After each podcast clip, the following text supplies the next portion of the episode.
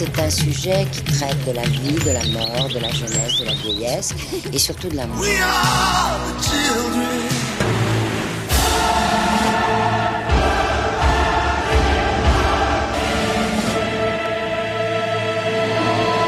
La puce à l'oreille sur Radio Scarpe Sensée.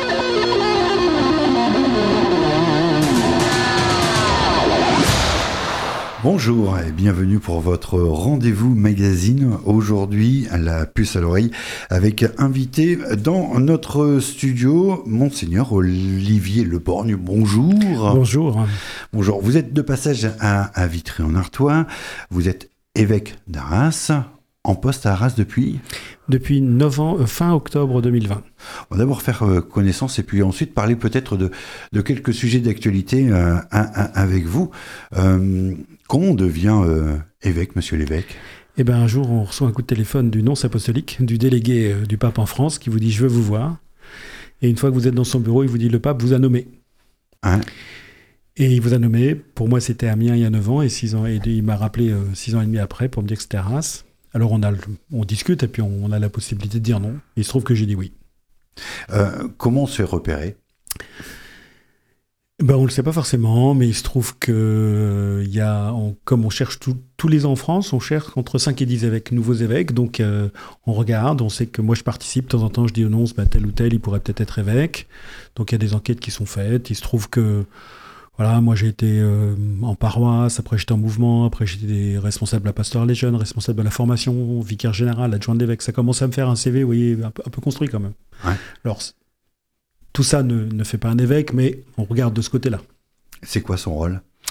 Le rôle de l'évêque, il, a un il a un rôle de, communion, d'abord d'aider les chrétiens à, être ensemble et d'être en communion non seulement entre eux, mais autour de celui qui fait notre foi, Jésus-Christ.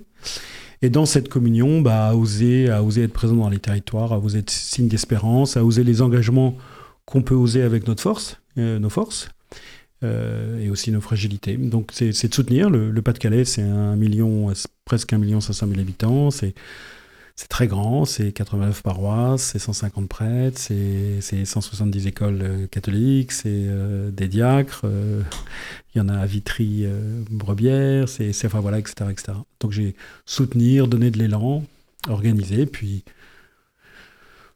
je crois que ma, mission, moi, c'est essayer de donner de la pêche aux chrétiens. Qu'est-ce qui vous amène un jour à vous dire je vais être euh, homme d'église? Il y a sans doute beaucoup d'éléments. Quand on lit son histoire, on voit bien qu'il y a des fils qui se tissent hein, et on n'a pas toujours euh, la vision globale. Mais ce qui est très clair, c'est des choses qui sont nouées un jour de mes 16 ans, hein, où j'ai été saisi euh, de manière tout à fait inattendue, où la religion qui faisait partie de l'univers familial, mais était pour moi ça faisait partie du patrimoine. Puis tout d'un coup, ça devient une relation, ça devient quelqu'un, ça devient euh, une expérience qui bouleverse votre vie. Euh, je crois que j'étais un jeune adolescent plutôt un peu turbulent, mais plutôt plutôt bien dans mes baskets. Mais là, euh, vous voyez, j'ai l'impression d'être passé du noir et blanc en couleur. Quoi. Et cette rencontre, c'est la rencontre de Jésus-Christ vivant. Elle a bouleversé ma vie. J'avais dit que je serais jamais prêtre parce que je pensais qu'il fallait être coincé pour être prêtre. Il y a que les ânes qui changent pas d'avis. Et puis un jour, on m'a même demandé d'être évêque. Sans changer, sans changer d'avis, il y a des périodes de doute, tout de même. Alors, dans ma foi, non. C'est-à-dire que moi, j'ai cette chance-là depuis le 1er novembre 79 euh, d'avoir une foi qui, dépouille. Hein. je, veux dire, euh, dire, plus j'avance, plus je suis dépouillé, mais en même temps, plus ma foi, comment vous dire, elle est peut-être moins clinquante, elle a plus de questions, mais elle est plus enracinée. Oui, il y a des périodes de doute, en revanche, de moi-même. Depuis que je suis prête, des moments, est-ce que tu es à la hauteur de ce que tu vis? Et il y a un moment où il y a une crise qui a duré un certain temps. C'est-à-dire que depuis que je suis évêque, il y a des moments où voilà, j'ai des richesses à mon tempérament, j'ai aussi quelques limites. Puis il y a des sujets, vous arrivez à Arras, il faut comprendre le territoire, il y a des moments où vous pouvez vous sentir débordé. Le, seul vrai doute que j'ai eu, c'est vis-à-vis de moi. Euh, quand vous dites, euh, voilà, il y a eu des périodes dans ma vie, euh, on croit de la même façon à 16 ans qu'à 40, qu'à 60, qu'à 80 Alors pour moi, non. Je ne crois pas de la même manière qu'à 16 ans. C'est-à-dire que la rencontre que j'ai vécue à 16 ans, euh, je crois que c'est, c'est vraiment l'expérience. S'il y a une expérience vraie dans ma vie, c'est celle-là. Voilà, je peux en attester, on peut me croire ou pas me croire, mais s'il y a quelque chose de vrai, c'est cette rencontre. Après, cette rencontre, elle a eu lieu, j'en ai 59, il y a 43 ans. dans, mon, dans, mon, dans ma tête, dans mon cœur, dans mon être, c'est, c'est pas il y a 43 ans, c'est hier. C'est-à-dire quelque chose encore de. Pas fini de découvrir ce que j'ai vécu ce jour-là. Et ma foi, elle est passée. Vous savez, pour naître à l'espérance, il faut perdre beaucoup d'illusions. Ma foi, elle, a été décapée. Hein. Elle a été décapée par mes limites. Elle a été décapée par euh, les limites de l'Église. Elle a été décapée par mes projections fausses aussi sur les gens, sur les projets. Alors, je, ne crois pas que je crois de la même manière. Je crois que j'ai été dépouillé, décapé. Paradoxalement, je crois que je crois plus, mais de manière euh, moins sentimentale, plus profonde. Quand vous dites on découvre un, un territoire, la Rajoie, en, en l'occurrence, on découvre également des personnes différentes d'ailleurs, où ce seront finalement les, les mêmes personnes que l'on soit à Amiens, euh, que l'on soit à Arras ou que l'on soit, je sais pas, à Tarbes. Ah ben J'ai alors, pas pris Lourdes. hein. Je connais pas, je connais pas Tarbes. Lourdes, je connais, mais moins les habitants de, du diocèse de Tarbes-Lourdes. Euh, votre question, elle est vraiment intéressante parce que je crois que chaque personne est unique. J'arrive dans le Pas-de-Calais, il y a une histoire, à peu près la même population que le diocèse d'où je viens. Moi, je viens des Yvelines. À peu près un, un peu moins d'un million cinq cent mille habitants. Bon, je Hum. pense que les Yvelines continuent à grossir et que le Pas-de-Calais se rétrécit un peu, mais bon, ça. C'est pas du tout la même histoire.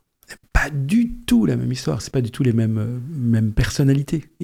On voit que dans, dans le Nord, il y a, il y a un attachement à la terre. euh, euh, je, je- je- je souris, je discutais avec des maires là ce matin. Je, dis quand je discute avec des politiques, euh, je leur dis souvent que le principe d'unité du Pas-de-Calais, parce que je suis pour tout le Pas-de-Calais, le problème du Pas-de-Calais, c'est que son principe d'unité est hors du territoire. Ils me disent qu'est-ce que vous voulez dire? L'agglomération lilloise. Et ils me disent beaucoup, vous avez raison. Et puis de- depuis quelque temps, un, un maire m'a dit quand même, non mais il y a, il y a un vrai principe d'unité dans le Pas-de-Calais, c'est le RC Lens. Et c'est une boutade, mais il y a quelque chose de vrai. Ça, dans les Yvelines, ça n'existe pas. Donc ch- chaque territoire a vraiment... en- Le christianisme ici était un christianisme extrêmement fécond, socialement très très engagé. Pas du tout. Le diocèse viens, pas du tout. Ça pose problème quand on parle justement de questions identitaires. Vous avez du, du mal avec ça parce que là, vous nous décrivez plus ou moins une identité, ce qui serait l'identité pas-de-calaisienne. On peut parler d'identité sans provoquer de euh, d'exclusion, euh, de déchirement, de différence. Je me permets de citer Gaston Bachelard, si vous voulez bien. Euh, nous vivons endormis dans un monde en sommeil, dit Gaston Bachelard. Je ne crois pas qu'il était un grand chrétien. hein. Nous vivons endormis dans un monde en sommeil, mais qu'un tu murmure à notre oreille, et c'est la cascade qui lance les personnes. Le moi s'éveille par la grâce du toi.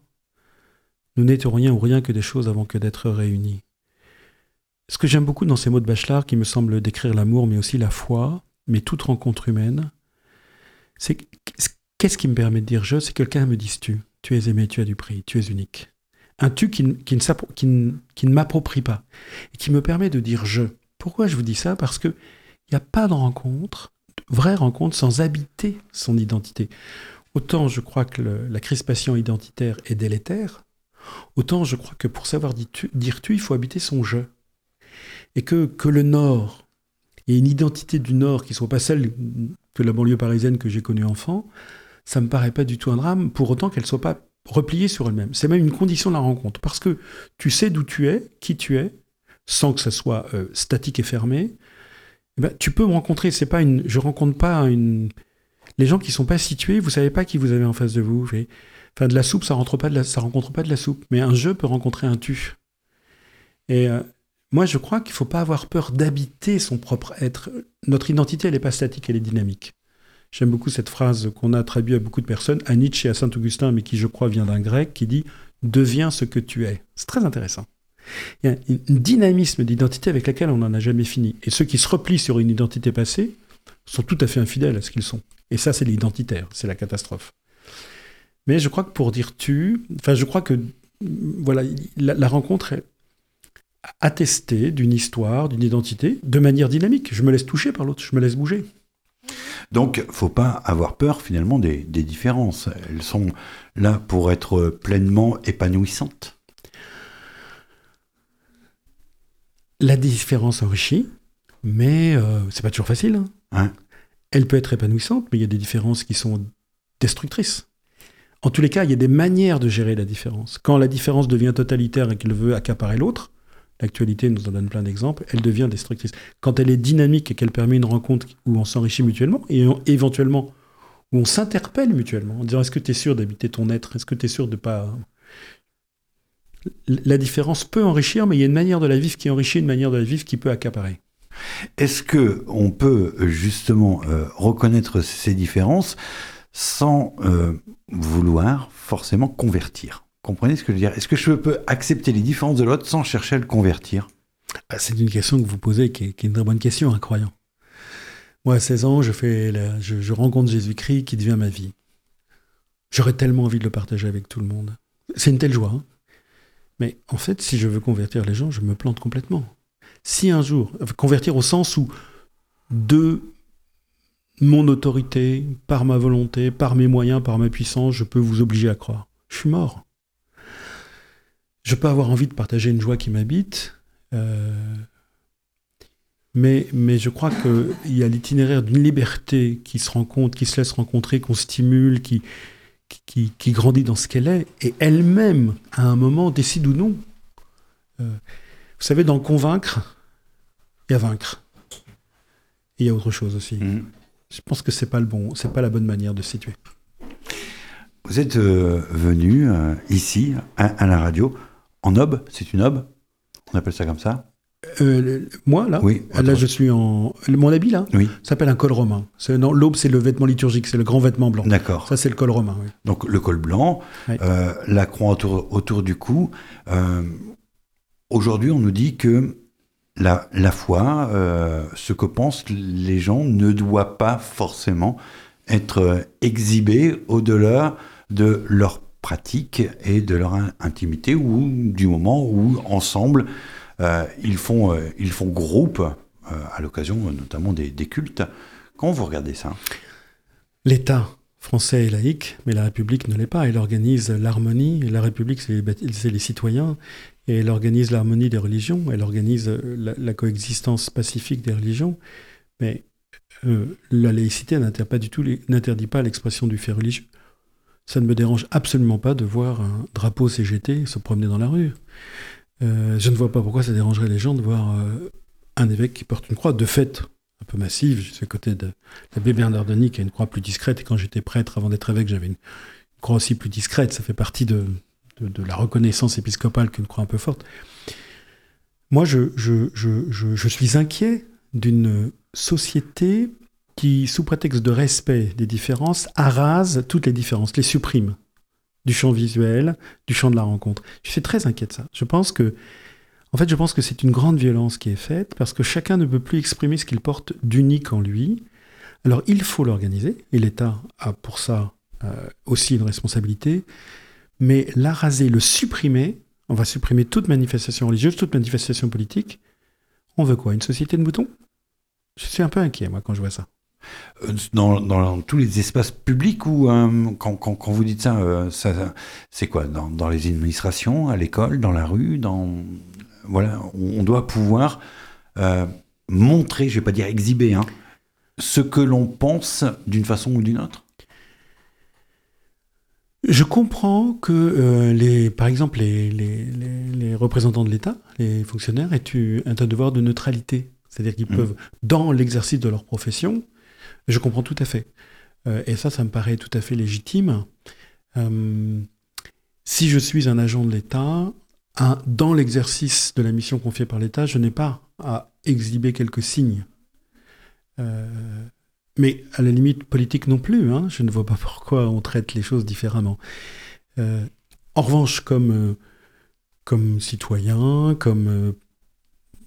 Euh, voilà, j'allais dire, excusez-moi l'expression Pékin lambda, mais je me mhm. mets dedans.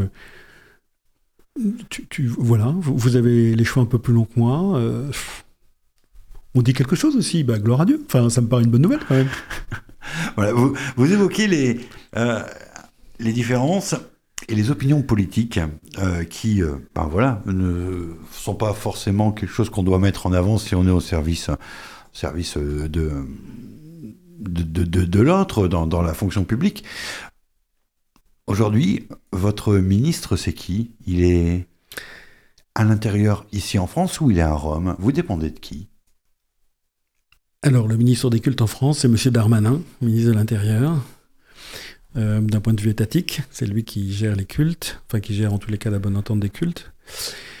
Euh, je suis nommé par le pape, euh, mais d'une certaine manière, c'est une des difficultés de la vie d'évêque, c'est que moi je ne reçois pas d'ordre du pape tant que je ne sors pas la communion. C'est-à-dire si je dis que le Christ s'est pas ressuscité mais qu'il s'est réincarné dans une fleur, ou si je vole 300, 1 million d'euros à mon diocèse, ou là on me dira ça va plus Olivier, c'est terminé. Mais tant que je fais pas ça, personne me dira ça va plus. Enfin, vous voyez, on croit que l'Église est très pyramidale. En fait, l'Église, elle est toujours organisée autour de l'évêque.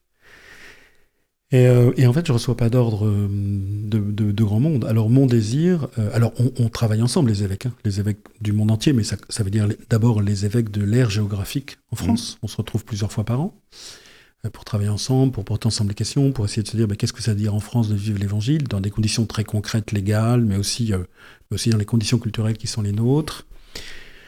J'aimerais que mon, mon, vrai chef, ce soit Jésus-Christ. Le... Actuellement, le débat en France, à travers euh, une convention citoyenne, est animé par la question de la fin de vie. Euh, je vais pas dévoiler euh, votre emploi du temps, mais là, vous sortez ben, de l'EHPAD ici à, Vitry-en-Artois. On a des gens qui sont accompagnés avec des professionnels très dévoués, très compétents et dans, un cadre plutôt sympa là-bas dans le, dans le nouvel EHPAD. La question de la fin de vie, ça agite la, société. Vous êtes raccord avec ça Il y a des moments, on a, on a l'impression. Est-ce que finalement, vous, comme des représentants euh, d'autres cultes doivent être consultés à ce moment-là pour que la législation, la loi française puisse évoluer? C'est une question délicate, la fin de vie. Hein. de fait, nous avons célébré dans un EHPAD et je discute avec des, aînés, des anciens. Puis ils me disent c'est long, hein, vous savez. Ils me disent ma vie sert à rien. Moi, je peux que l'entendre. Hein. Je ne vais pas faire le fier. Je leur ai dit je suis tout petit devant vous. Euh, est-ce que les religions doivent être consultées? Les citoyens doivent être consultés, ils ont le droit d'être croyants, et la foi, elle peut impacter. Moi, j'ai des convictions fortes qui impactent ma relation à l'autre, et qui, notamment, qui m'amènent à penser deux choses. La première, c'est qu'un homme ne vaut pas d'abord par son utilité. C'est pas parce que tu rapportes rien à la société que tu sers à rien. Sinon, les enfants, on va pas s'embêter avec, et les handicapés non plus. Et là, je suis assez tétanisé par certains discours induits. quand je regarde l'histoire, c'est quand même les grands totalitarismes qui ont réduit les personnes humaines à l'utilité qu'elles avaient pour la société. Et donc je pense que, d'abord, voilà, une personne ne vaut pas que par l'utilité ou la rentabilité de sa vie. Euh, ça, c'est une première chose. La deuxième chose, c'est que sur la fin de vie, moi, je ne sais pas ce que c'est que de perdre le contrôle de son corps, de voir sa tête qui part, mais c'est vrai que j'ai beaucoup célébré ces derniers temps avec des aînés et je vois qu'on rentre en EHPAD de plus en plus tard. Il y a 30 ans, quand j'étais jeune prêtre en EHPAD, vous avez des gens qui étaient en pleine possession de leurs moyens.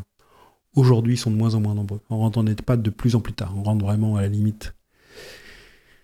Moi, je me sens démuni. Ce que je peux dire, c'est que toutes les expériences que j'ai, et quand j'écoute, euh, j'écoute les, les, scientifiques et les, enfin les, notamment les spécialistes de soins palliatifs, les gériatres, ceux qui s'occupent de personnes âgées, euh, les personnels soignants qui sont quand même inquiets de ce, que, ce qui s'annonce autour de la loi. J'aimerais qu'on mette beaucoup plus d'énergie à organiser la mise en fraternité de nos aînés plutôt que leur mise à mort. Qu'il y ait des cas exceptionnels, je peux l'entendre. Mais ce qui me frappe, c'est que comme on est perdu devant nos aînés qui perdent leurs moyens, on se dit mais on ne sait pas quoi faire, on n'a pas de réponse, on se sent impuissant, on ne s'engage plus dans la mise en fraternité. Or, autour de l'euthanasie, tous les spécialistes le disent, quasiment tous les cas, toutes les demandes d'euthanasie disparaissent quand on réorganise la mise en fraternité, quand on recrée les liens avec la famille. Je crois que nos aînés nous disent Dites-nous qu'on a du prix à vos yeux. Qu'est-ce qu'on veut choisir socialement? Je ne dis pas qu'il n'y a pas des cas extrêmes, mais qu'est-ce qu'on veut choisir, nous? Une société. On se débarrasse de ce qui nous gêne ou on organise la mise en fraternité? Euh, je rappelle euh, que aujourd'hui dans la puce à l'oreille, nous recevons Monseigneur Olivier Leborgne, évêque d'Arras.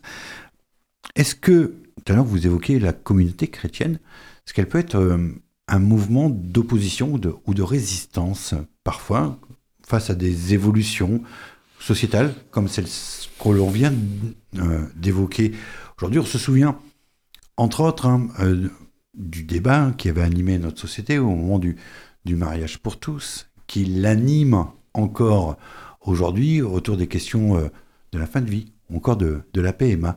Euh, on peut euh, être en opposition comme ça et, et, et vivre avec des, des, lois qui ne sont pas conformes avec son idéal profond ou sa, pensée profonde. Alors j'espère que la liberté d'opposition existe encore dans notre pays. Et quand vous faites l'histoire, vous voyez bien que moi, je pense que c'est parfois l'une de mes fiertés de l'Église catholique. Je suis pas fier de tout, mais je vois que la liberté. Euh, tous les historiens montrent que la chute du mur de Berlin, euh, elle a été. Euh, la Pologne a beaucoup joué et que. Et justement, vous parliez à qui on rencontre, mais le fait que, contrairement à l'Église orthodoxe, nous ne soyons pas une Église nationale, donne une liberté qui fait peur aux puissants. D'ailleurs, c'est pas pour ça, c'est pas pour rien que l'Église de Chine a de gros problèmes avec l'autorité chinoise. C'est parce qu'ils sentent bien, l'État sent bien qu'il peut pas complètement mettre la main dessus. Et on voit dans, un certain nombre de pays, la force de libération, elle est venue, euh, entre autres, pas seulement, mais elle est venue par des catholiques. Donc ça, c'est ma joie quand c'est possible. il y a une opposition face au totalitarisme et, face à, ce qui abîme la dignité humaine qui fait ma joie quand on a ce genre de résistance et d'opposition. Après, vous m'avez posé une autre question qui est est-ce que on peut vivre quand, au fond de soi, on est en opposition avec des lois sociétales décidées? Oui, oui, bien sûr. D'autant que pour moi, l'opposition, je suis citoyen, donc je participe au débat, puis j'accepte le jeu de la démocratie, parce que je pense que c'est le plus mauvais des systèmes, mais c'est le moins pire. Comme disait, enfin, Churchill avait une autre formule, mais qui était de cet ordre-là. Et donc, je suis profondément démocrate. En revanche, ce que je voudrais dire aux chrétiens, c'est que L'opposition que nous pouvons vivre, c'est par l'exemple. Sur la question de fin de vie, début de vie, sur la question des migrants. Je suis assez sensible, je suis l'évêque de Calais. L'évangile a des positions fortes et tous les papes depuis longtemps ont des positions très fortes. C'est par l'exemple. C'est pas en faisant la leçon aux gens. C'est notre capacité d'accueil des migrants, notre capacité de, de dire bah, tout n'est pas possible, mais ils sont là, donc on va surtout pas. Euh, moi, je peux pas passer l'humanité des gens en pertes et profits, aussi bien pour les aînés que pour les migrants. Comment vous vivez de ça? Comment vous êtes capable de, l'attester par votre manière de vivre? Notre vraie opposition, c'est le témoignage qu'on peut donner. J'aimerais le stimuler chez les chrétiens. Voilà. Parfois en poussant euh, jusqu'à la désobéissance civile, s'il le faut. Oui. Je crois que la conscience, euh, et je, ne veux pas le pousser, euh, enfin, j'espère que je serai jamais amené à le faire, mais je crois que la conscience est, le, centre secret et le plus sacré de la personne humaine. Euh, euh, question qu'on m'a demandé de vous, poser, je me fais leur, porte-voix, euh, puisqu'ici, travaillons avec la maison des potes du, du Douaisis, qui justement vient en aide à, de nombreux migrants dans, le Douaisis, là, dans le département juste à côté, mais qui porte également euh, le point LGBTQIA+. Et euh, on m'a dit, mais il faudrait que tu, tu, demandes à, à monsieur l'évêque, parce que il nous dit qu'il représente une religion d'amour, et nous, parfois, on nous empêche de nous aimer parce qu'on est du même sexe. Il y a... L'Église, elle est encore dans son temps où... Euh, il y a des choses qui, sont, qui paraissent encore assez compliquées.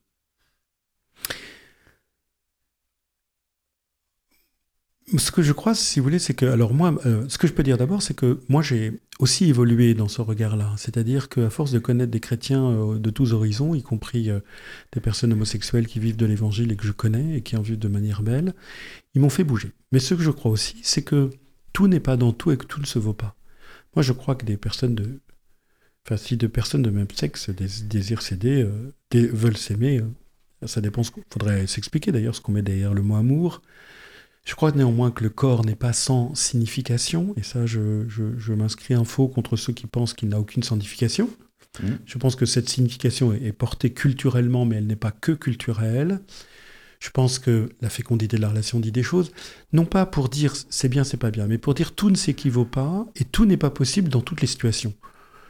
Mais euh, ce que j'aimerais, vous voyez, c'est, je réfléchis, il y a une anthropologie, il y a un non-sens de l'homme. Je crois que la sexualité n'est pas un accident. Euh, je pense qu'elle est même une richesse de la personne, de, notre humanité. comment est-ce qu'elle peut jouer de manière euh, dynamique dans, sa diversité et sa complémentarité? Après, il y a des gens qui vivent d'autres chemins. Moi, aujourd'hui, je deviens très humble et j'ai envie de discuter avec eux, de chercher avec eux. Le consentement avant tout, entre deux personnes qui sont d'accord sur ce qu'elles vivent, qui sont au point avec ça Alors, rien hors du consentement, ça c'est Oui. clair. Et même dans le consentement, on peut s'interpeller. Vous pouvez consentir à quelque chose et je vous dis, Mhm. Oh, bah, tu consens ça, c'est bizarre. On a le droit de s'interpeller quand même. Cherchez ensemble. Euh, question sur euh, le célibat. Justement, on a entendu parler là, il y a quelques semaines hein, d'un d'un prêtre, il me semble, qui a, qui a dit j'arrête, je suis tombé amoureux. Voilà. C'est encore euh, d'actualité le, le célibat euh, chez les, les hommes d'église? Bah, chez moi, en tous les cas. Et Ouais. puis, je, connais un certain nombre. Mais- Et puis, je voudrais dire, C'est utile ou euh, non, mais je voudrais dire, attention, hein, on regarde le célibat. Moi, je connais un tas d'hommes et de femmes célibataires qui sont humiliés, qu'on n'arrête pas de nous interroger là-dessus. Nous, on est des tarés parce qu'on est des célibataires? Ah. Une manière de nous poser la question, c'est que parce qu'on est célibataire, on serait des tarés. Alors, je vous en prie, il y a peu de prêtres en France, il y a beaucoup de gens célibataires qui vivent heureusement leur célibat ou qui en souffrent. Bon, une fois que je dis ça, excusez-moi ma petite sortie là. Mais il y a peut-être une obligation euh, supplémentaire qui est donnée et qui est faite au moment, euh, enfin des vœux, je pense que vous faites. Oui, je me suis engagé. Mais vous savez, l'Église m'a demandé 11 ans avant de donner ma parole pour la vie. Ouais. On peut pas On a, que- on a le temps de mesurer. Ouais. Quoi. Ah, on a le temps. Pour tout vous dire, on découvre ce à quoi on s'engage qu'en le vivant. Hein, Ah. On ne le sait pas trop avant. Ce que je crois, c'est que euh, moi, si vous voulez, j'ai voulu donner ma parole un jour, comme des gens qui s'aiment se donnent leur parole. J'en veux à personne de pas tenir là, sa parole. Moi, j'ai des amis qui ont divorcé, ce sont de très bons amis. Ils n'ont pas tenu parole, et puis on est. J'ai tel ou tel prêtre que je connais qui a quitté le ministère. Mais quand on donne sa parole, on a envie de la tenir. Puis si on n'arrive pas à la tenir, c'est pas la fin du monde. Mais on peut pas faire comme si on l'avait pas tenue. Je peux pas dire. Enfin, voilà. Et j'aimerais simplement qu'on se rappelle ça. Il est utile quand même ce célibat. Oui, je crois, dans, euh, enfin, en tous les cas, il fait sens. D'abord, il fait sens, on, nous- on nous interroge toujours dessus. Ça veut dire que ça, il y a quelque chose qui chatouille. Euh, il fait sens. Parce que peut-être qu'on ne le comprend pas. Nous, euh, voilà, si on n'est pas euh, lié à ça, il il y, a également, moi, j'ai connu d'autres professionnels qui ont dit, mais mon métier est trop risqué, je me marierai jamais parce que je ne veux pas, euh, voilà, faire vivre de l'inquiétude à quelqu'un qui.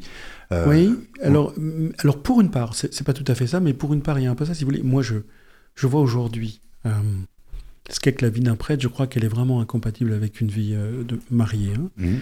J'ai un ami prêtre qui, qui a été ordonné quand moi j'étais ordonné prêtre. J'avais 30 ans, lui 59, il avait 6 enfants, il était veuf. hein. Et, euh, et 10 ans après, il me disait Olivier, euh, je croyais que je pouvais être curé, père et grand-père, je peux pas. Je me suis trompé. En France, on n'est pas prêt à recevoir des hommes mariés prêtres. Il y en a eu dans l'Église et il y en aura encore. Il y en aura Mhm. encore. Mais bon. Mais la, raison de fond, je ne crois pas qu'elle soit là. Parce que moi, c'est pas seulement une question de disponibilité pratique. Euh, parce que le célibat, c'est quand même une aventure. Mais la fidélité dans une histoire amoureuse, si c'est pas une aventure, euh, on en parle, hein, parce que je connais pas. Finalement, c'est la fidélité à une parole qui est une aventure. Je crois qu'elle peut dire deux choses aussi. C'est d'une part qu'elle peut faire signe. Quoi. Il, y a, quelque chose, enfin, quelque chose, elle peut faire signe sur, sur euh, un Dieu qui rend heureux quoi qu'il arrive. Et elle peut faire signe en disant euh, si, euh, notre vie a d'autant plus de, de prix ici-bas, et ça je crois que c'est l'un des sens du célibat qu'on a du mal à expliquer, qu'elle ne se termine pas ici-bas. C'est-à-dire que moi je crois à la vie après la mort et je crois que ça donne une épaisseur à ce que je vis aujourd'hui et que quelques célibataires, je, pense que peu sont appelés au célibat, mais peuvent le si- signifier par un style de vie un peu différent. J'espère que mon célibat fait signe, je ne suis pas sûr. Dernière question, et après on va écouter un peu de musique, et ensuite on parlera de l'église, mais cette fois-ci de la pierre. Euh, voilà, parce qu'on est sur un territoire euh, riche en, patrimoine, justement, de ce côté-là. Euh, la question de, la place des femmes également dans, dans, l'église est souvent questionnée au- aujourd'hui. On a l'impression quand même que le clergé séculier, ça reste quand même avant tout une histoire de bonhomme, si vous me permettez, monsieur l'évêque. Bah, vous avez raison, donc je vous, permets tout à fait. Euh, C'est-à-dire qu'il y a d'un côté ce qu'est ce qu'un prêtre, et ce serait intéressant de, de creuser la question, et puis d'autre côté, il y a la question du pouvoir dans l'Église. Pour te vous dire, je pense qu'on a confondu les deux, euh, et que là, il y a eu quelque chose qui n'a pas toujours été juste, et qu'il y a un vrai travail à faire. Euh, ce que je constate tout de même, c'est que moi, les responsables du diocèse, il y a beaucoup plus de femmes que d'hommes. Ce que je constate, vous voyez, c'est. Alors, après, je pense qu'on a, je pense qu'on a à travailler cette question. Moi, j'ai appelé une femme, euh, Marie-Pierre Cocampo, que j'ai nommée déléguée générale, c'est-à-dire je lui donne un statut proche de mon vicaire général. Donc, j'ai deux adjoints, un homme, une femme. C'est un peu une nouveauté, on, essaye, on y va. Je crois qu'il faut qu'on travaille dans ce sens-là. Je crois qu'il y a vraiment un travail pour que. La France est, un pays où il y a eu tellement de prêtres, beaucoup plus que dans la majorité des pays du monde, que le, tout le pouvoir s'est mis sur les prêtres. Et ça, ça, il faut qu'on se guérisse de ça. On écoute un, un petit peu de musique, c'est une femme qu'on écoute. Voici Berry. Si j'ose, euh, j'aime beaucoup les femmes, vous savez. Mais vous pouvez tout oser ici. C'est surtout le titre qui est intéressant, hormis le fait que ce soit une femme, on va surtout pas la réduire à ce simple statut-là. Ça s'appelle Le Bonheur, c'est quand même tout un programme.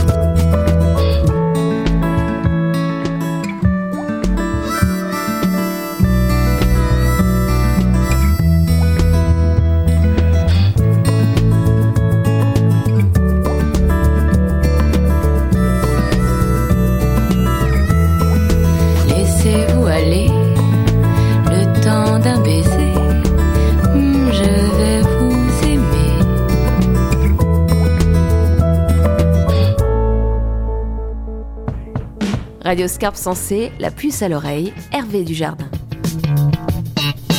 On invitait aujourd'hui Monseigneur Olivier Leborgne, évêque euh, d'Arras. On a parlé euh, un peu de, société, euh, de votre ministère. On, va parler, et on a évoqué également le, le territoire, et je le disais tout à l'heure, c'est vrai qu'on a la chance ici d'être sur un territoire riche d'un patrimoine bâti, de nombreuses églises, de nombreuses chapelles. Alors, depuis 1905, ça appartient à qui tout ça? C'est aux communes? Alors tout ce qui a été construit avant 1905, euh, y compris d'ailleurs ce qui a été détruit et reconstruit après avec les dommages de guerre, mais tout ce qui a été initialement construit avant 1905 appartient aux municipalités, à l'exception de la cathédrale qui appartient à l'État. D'accord. Euh, et vous avez donc euh, toute, euh, l'attitude à occuper les, les lieux pour pratiquer le culte. La loi de 1905 euh, crée un droit de l'affectation, c'est-à-dire nous, Ouais. nous prend nos biens sans, sans trop nous demander. hein, les biens nous ont été pris. Et après, en même temps, faut bien, faut pas oublier qu'historiquement, euh, quasiment tout le temps à côté de l'église, il y avait des champs où il y avait une fabrique qui rapportait des bénéfices pour entretenir, euh, pour entretenir ce bâtiment. Je le dis parce que on nous a aussi pris ça et je ne sais pas ce que c'est devenu depuis, mais n'empêche qu'il y avait de quoi entretenir les églises quand on nous les a Vous êtes pris. revanchard? Pas du tout, pas du tout. Mais je n'aime pas qu'on me fasse peser un- le poids de décision que je n'ai pas prise. Euh, voilà. En même temps, je comprends très bien que la situation a, évoqué, a évolué, pardon. Et, euh, et aujourd'hui, le droit de l'affectation donc fait que c'est en gros, ça ressemble au droit du locataire. Donc le propriétaire, quand il a un locataire, euh, il doit respecter le locataire. Il ne peut pas rentrer dans la maison du locataire sans avoir l'autorisation du locataire. Après, nous sommes intelligents. Il y a 1100 églises euh, dans le Pas-de-Calais pour 880 communes. Moi, je désire vraiment être dans une. Je rencontre des élus. Aujourd'hui, j'en rencontre ce matin, j'en ai rencontre, on en rencontre tout à l'heure. Je désire vraiment une alliance, quoi, qu'on soit intelligents ensemble. Euh, combien de prêtres dans le département? 150. Ça fait beaucoup d'églises également par rapport au, nombre de prêtres. C'est très clair. Si vous voulez que moi, qui suis chargé de, penser l'avenir de la communauté, je suis pas venu pour. euh, je suis pas moi, je suis pas un gardien de musée.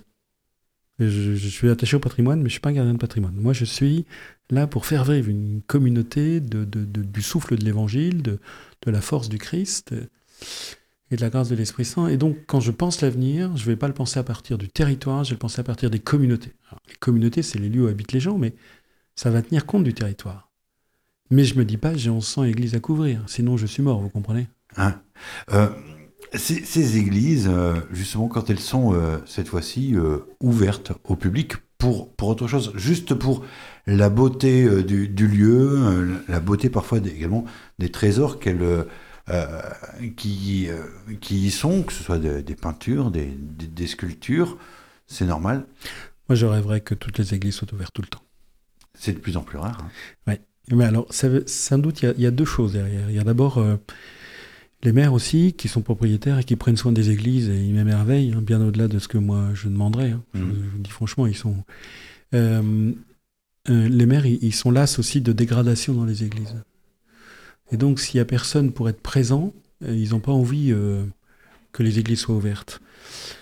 Et je le comprends. Mais moi, je préférerais parfois que tous les biens importants euh, puissent être euh, voilà, donnés à des musées pour que ce soit tout le temps ouvert et qu'on prenne des risques. Mais je comprends que les maires soient plus prudents. Puis la deuxième chose aussi, il faut reconnaître, hein, si c'est moins ouvert, c'est que bah, dans le village, avant, il y avait des chrétiens qui ouvraient l'église, puis aujourd'hui, il n'y en a plus. Il y en a plus assez. Bah, il y en a moins. C'est en fait. Ça veut dire quoi? C'est-à-dire que les gens ont perdu la foi ou alors ils, ils ont la foi mais de pratiquent de façon différente? Ce qui est très clair, c'est qu'il y a une évolution euh, radicale mm, depuis les années. D'ailleurs, quand on fait l'histoire, on- est-ce qu'on prend les années 60, est-ce qu'on prend les années 30 C'est très intéressant d'entendre des historiens parce qu'ils ne sont pas tous d'accord. Mais il y a une évolution extrêmement forte euh, de la présence du fait religieux en France et que ce qu'on appelle la sécularisation euh, a, gagné tous les esprits, y compris des chrétiens. Et donc, euh, je crois à la fois, il faut être très honnête, qu'on est moins nombreux, mais ça, ça me Ouais. désespère pas du tout. Ce que je veux, moi, c'est peut-être moins nombreux, mais qu'on soit vivant et signifiant. Euh, et je crois aussi que le- les modalités du croire évoluent et que le rapport à une pratique institutionnelle est interrogé. Alors, je trouve intéressant l'interrogation, mais je crois que tout groupe humain, justement parce qu'on a un corps, un corps social, hein, il a besoin de, de se retrouver de temps en temps, il a besoin de rites, je le crois, même si je suis pas du tout ritualiste. Et que là, bah, on a sans doute perdu des choses, parce que, bah, je ne sais pas exactement pourquoi, mais on a perdu des choses. ouais. Une église, on revient sur ça, euh, ça se chauffe l'hiver. C'est compliqué à chauffer une église aujourd'hui. Et qui qui paye tout ça? Alors généralement, euh, ce sont les communautés qui payent, Ah. mais parfois c'est les municipalités qui le font. Euh, mais il y a aussi beaucoup de- d'églises hein, qui n'ont pas de chauffage. hein. Ouais. On voit bien que l'hiver, je vois bien dans les paroisses, l'hiver, on ne tourne plus dans toutes les églises. hein. Ou alors, on prend des mesures. Moi, j'étais évêque d'Amiens. euh, La cathédrale d'Amiens s'est jamais chauffée. Euh, la cathédrale d'Arras, il n'y a pas de chauffage. mais on- il y avait des initiatives qui étaient prises assez amusantes et qui ont redonné du peps, et la cathédrale était pleine même en hiver. Que euh, ces lieux soient également parfois des lieux où on y pratique euh, les arts, que ce soit euh, du chant, euh, de, la musique ou même parfois du, théâtre. Ça vous paraît Mais je, vous le disais, moi je désire vraiment travailler avec les maires dans une bonne intelligence et que le, le- lieu qui a été voulu par des chrétiens pour célébrer leur foi soit fondamentalement la maison pour tous, parce que je crois que le Christ est mort pour tous, et puisse être ouvert à des manifestations culturelles, moi j'ai aucun problème. Ce qu'il faut, c'est qu'on en parle, et puis peut-être qu'un concert d'ACDC, on le fera pas à la cathédrale de- d'Arras, quoi, oui. Mhm. Mais mais il y a des choses possibles, bien sûr, bien sûr. Il faut qu'on soit intelligent ensemble. On parlait du très local. Vous êtes à Vitry-en-Artois, euh, l'ancienne euh, EHPAD Saint-Joseph euh, face à l'église. À Vitry-en-Artois, ça appartient à qui? Ça appartient à une congrégation religieuse, on m'en a parlé aujourd'hui, des franciscaines missionnaires. Ça va être quoi l'avenir de ce grand bâtiment? Je suis incapable de vous le dire parce que si j'ai bien compris, on a un peu de mal à avoir des réponses claires de la part des religieuses. Mais ça, ça c'est vraiment les religieuses, c'est comme une association qui est propriétaire. Moi, j'ai aucune autorité dessus. Il y a une chapelle également? Elle a été désaffectée, je crois. Elle est désacralisée. Le... Je, je dis ça, je parle. Ouais. Je parle. ouais. D'accord. Non, c'était tant, Ah tant- tant qu'on on, on évoquait tout ça. euh, on a parlé un peu, un peu d'argent pour le chauffage, pour euh, voilà. Euh, actuellement, l'Église se finance euh, par le, le don euh, de, de- de la communauté, des chrétiens. On est passé du denier du culte au denier de l'Église. Pourquoi? Faut demander aux communicants. Ouais. Je sais pas trop vous dire. C'est la même chose? C'est à peu près la même chose. Ouais. C'est-à-dire qu'il est possible que denier du culte, on pensait au ministre du culte, et c'était vraiment à une époque exclusivement pour euh, le traitement des prêtres. Aujourd'hui, le denier de l'Église, il sert euh, au traitement des prêtres, mais aussi il sert à... On a, moi, dans, dans le diocèse, vous avez 80-90 personnes qui travaillent pour le diocèse, équivalent temps plein, des, des, des hommes et des femmes. Il faut les rémunérer, donc euh, ça participe aussi. En fait, on a voulu élargir, je pense, l'assiette.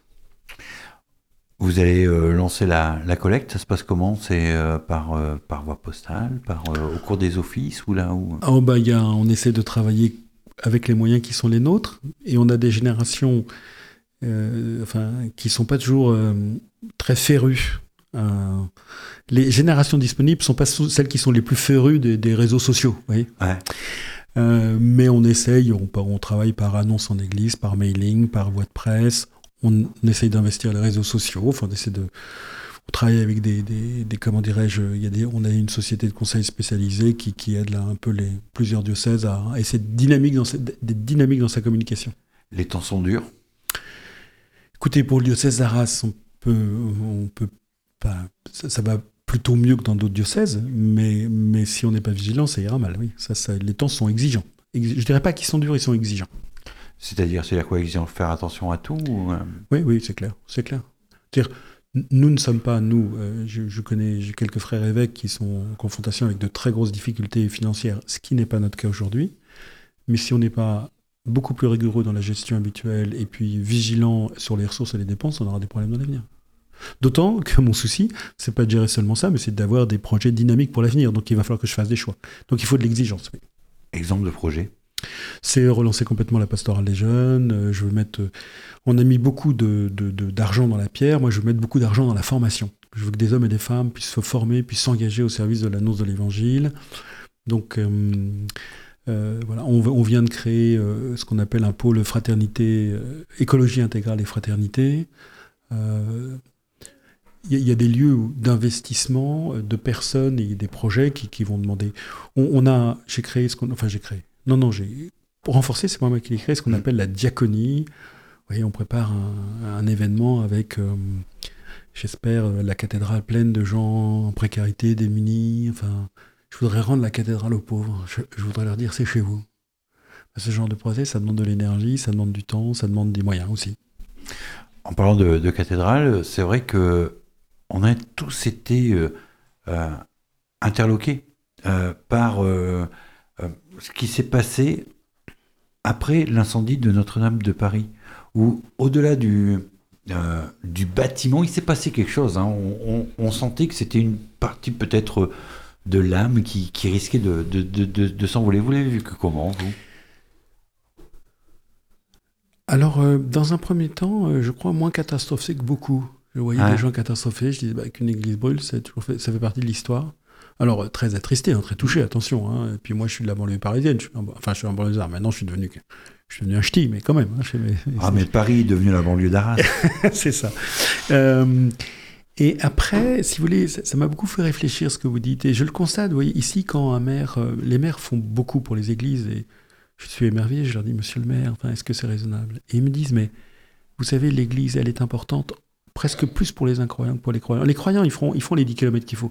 L'incroyant, ou, le, ou le croyant à distance, ou le croyant en recherche, quelque chose de l'identité du village. Il y a son histoire, ses parents, ses grands-parents, ses arrière-grands-parents qui ont vécu des choses dans cette église-là. C'est l'histoire de la, la famille. C'est c'est aussi au cœur d'un monde qui sait plus très bien ses repères, cette espèce de dimension verticale. On ne sait pas trop quoi elle désigne, mais elle nous rappelle qu'il y a quelque chose. Et de fait, Notre-Dame de Paris, comme les églises de nos villages, comme et pas Ah. comme, c'est très différent, mais porte en elle beaucoup plus que simplement des pierres. On sent que ça porte une histoire d'abord et au moins une interrogation. Euh, peut-être que peut-être que la vie est plus large que simplement une vague horizontalité. J'ai entendu une jolie phrase, moi, euh, au lendemain. C'est quelqu'un qui, qui, qui disait comme ça c'est comme si tous les silences avaient brûlé avec l'édifice. Et c'est vrai que ce sont des lieux de silence. Et c'est très beau, cette phrase est très très belle parce que tant d'hommes et de femmes sont venus dans ce silence euh, déposer leur vie, leur joie, leur peine. Euh, très beau, oui. Ça fait du bien du silence. Justement, on a besoin du silence pour euh, pouvoir bien vivre cette époque qui est assez tumultueuse, assez tourmentée. On, on voit ce qui se passe en Europe, on voit ce qui se passe chez nous. Il y a des inquiétudes également, il y a de la précarité. C'est pas facile. Le silence, il est nécessaire. Ah, moi, je crois. Je crois que le silence est l'une des conditions de la liberté. Quelqu'un qui ne sait pas se, se- se regrouper en soi-même, traverser un peu l'ennui, euh, se taire, ne pas avoir tout le temps euh, euh, une image devant les yeux, je crains que c'est quelqu'un qui a du mal à se retrouver soi-même et à habiter sa conscience. Je crois que le silence fait partie, en tous les cas pour un chrétien, il est le lieu en plus de, de- la méditation et de la prière, donc je pense qu'il y a besoin de silence. Et pas que du silence, mais il y a une beauté du silence à redécouvrir, oui. Y compris d'ailleurs pour nous catholiques, parce que parfois nos, nos célébrations, il y a beaucoup, beaucoup de paroles. Et peut-être qu'il faudrait qu'on réapprenne la beauté et la force du silence. Les temps euh, œcuméniques, avec plusieurs religions euh, représentées, sont quand même relativement rares en dehors des, des- des événements dramatiques. Euh, ça permettrait pas, ça, peut-être, euh, de renforcer une cohésion, parfois mis à, mis à mal par la méconnaissance. Ah ben, je crois que vous avez raison, c'est-à-dire euh, les religions ont, un rapport tout à fait euh, différent les unes les autres à- au fait que justement euh, il y ait plusieurs religions. Euh, moi je sais pourquoi je suis catholique, je crois vraiment que Jésus-Christ est, mon sauveur, mais je désire absolument... Enfin moi je désire le dialogue, je désire y entrer avec mes limites, avec parfois les limites que je perçois c'est les autres, c'est pas grave, je veux. Parce que je crois que nous devons être à la pointe de la rencontre et du dialogue sans lesquels la paix est impossible. Monseigneur euh, Olivier Leborgne, euh, évêque d'Arras, merci euh, d'être venu chez nous. Je vais vous libérer parce que je sais que vous êtes attendu. Vous faites la, la tournée là sur, sur le territoire. Rendez-vous cette fois-ci avec les élus. Et oui, Voilà, euh, du, du territoire. Dernière petite question. Euh, vous avez des remords ou des regrets? Oui. Enfin, je ne sais pas quoi vous dire. C'est-à-dire, moi, je suis un homme d'espérance. Je crois que c'est l'avenir qui m'appelle et que nul n'est enfermé dans son passé. Et en même temps, quand je relis mon histoire, il y a eu, il y a eu des occasions manquées. Il y a eu des errances, oui, bien sûr. Mais je crois que le Christ est ressuscité. C'est le cœur de ma foi. Je, suis heureux de le dire. Et je crois qu'il n'y a jamais d'impasse définitive et que la vie est devant nous. Donc, euh, je choisis la vie. Merci beaucoup. Merci à vous. Et à bientôt euh, sur euh, Radio Scarpensé. Vous êtes euh, ici le, le bienvenu, Monseigneur. La puce à l'oreille, c'est fini pour aujourd'hui. On se retrouve demain, même heure, même punition. La puce à l'oreille. C'est un sujet qui traite de la vie, de la mort, de la jeunesse, de la vieillesse et surtout de l'amour.